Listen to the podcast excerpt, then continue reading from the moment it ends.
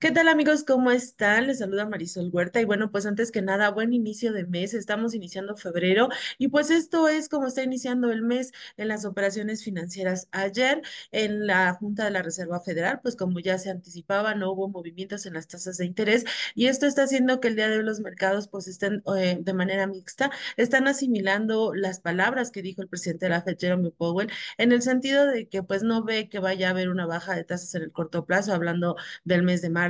Esto podría ser más adelante. Eh, las palabras son eh, bastante, bastante fuertes para los inversionistas porque dice que hasta que no vea una tendencia sostenida en la inflación en niveles hacia el 2%, pues no vamos a ver este movimiento. Entonces, eso hizo que muchas de las posturas de los inversionistas se movieran. Y bueno, pues como les menciono, el día de hoy están operando de forma mixta, asimilando esto, eh, de acuerdo a la, a la postura de FedWatch. Ahora se espera que las tasas comiencen a bajar a partir de mayo. Hay una, se movieron, se esperaba que fuera en marzo, ahora las están moviendo hacia el mes de mayo. Aún siguen considerando que pueden ser de 5 a 6 bajas de, de 25 puntos base, pero bueno, pues todo esto son expectativas.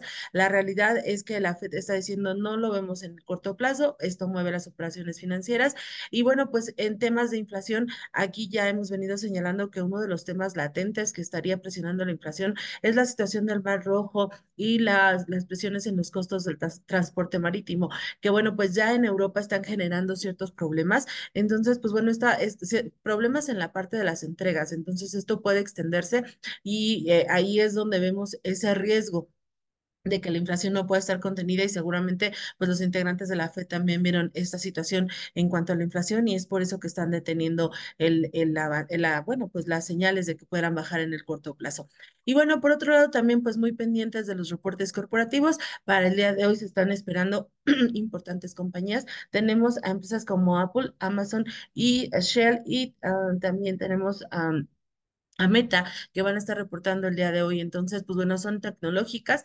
Veamos qué es lo que nos van a dar a conocer al rato, al cierre de mercado con respecto a cómo vienen, el escenario que están observando. Y pues por esa situación también es que estamos observando la cautela por parte de los, de los inversionistas para la jornada del día de hoy.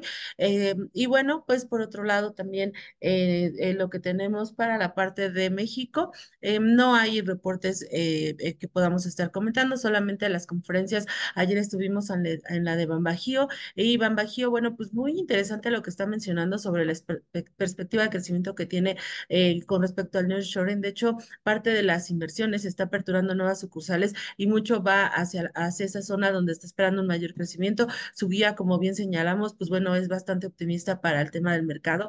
Y otra de las situaciones que gustó a los inversionistas, pues bueno, es el tema de que estará pagando un dividendo. Esto es 60% de la utilidad neta. No ve que eso pueda ser un poquito mayor pero sí da una señal favorable y dice que dependiendo de cómo se desenvuelve el escenario económico, a la mejor hacia la segunda mitad del año pudiera estar decretando otro dividendo. Entonces esto, pues bueno, motivó que el precio de la acción se fuera a la alza y, este, y mandara señales favorables para, para esta compañía, para esta entidad bancaria que, como les menciono, reportó el día de ayer. Y bueno, otra de las conferencias este, que se dieron, que fue Grupo Cementos Chihuahua, ellos están esperando que en 2024 sea otro año favorable para su negocio. Está previendo que haya un aumento tanto en su volumen, tanto en volumen como en la parte de precios. Estima un crecimiento de un dígito bajo para el tema de volumen de cemento y concreto, tanto para México como para Estados Unidos.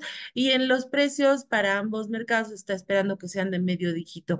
En 2023 cabe señalar que el, que el precio de cemento y el concreto aumentaron 14% y 13.7% respectivamente. Entonces, eso es lo que señalaron en la conferencia en GCC. Y bueno, pues estaremos esperando mayores reportes la siguiente semana. Recordemos, el lunes es feriado. Entonces, ya la temporada de reportes para México se va a agilizar a partir del día eh, de la siguiente semana. Este, sobre todo, pues bueno, ya empezarán, eh, tendremos más compañías que nos estén dando a conocer sus cifras.